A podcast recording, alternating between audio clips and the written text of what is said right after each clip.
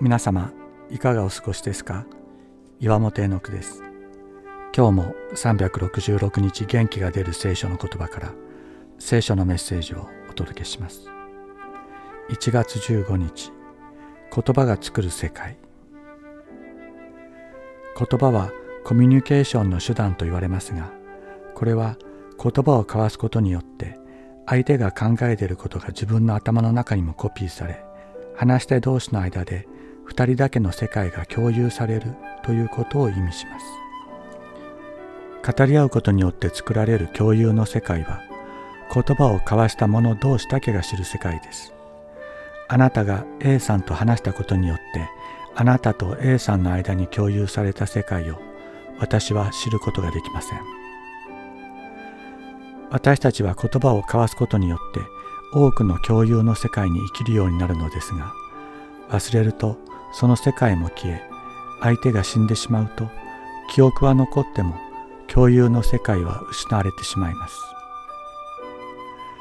愛する人を失うことによって受ける痛手が大きいのは自分が生きていたその共有の世界が失われるからです。しかしイエス様と語り合うことによって作られるイエス様との共有の世界は決して失われることはありませんイエス様は言われました。私が生き、あなた方も生きることになるからですと。ヨハネの福音書14章19節永遠なるお方と語り合いながら生きていこう。聖書を通して語られるこのお方の言葉を聞き、私たちもこのお方に語りかけながら生きていこう。苦しい時祈ろう。嬉しい時祈ろう。歩きながらお風呂に入りながらも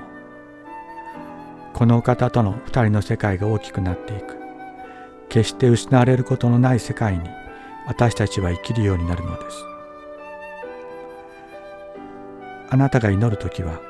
家の奥の自分の部屋に入りなさいそして戸を閉めて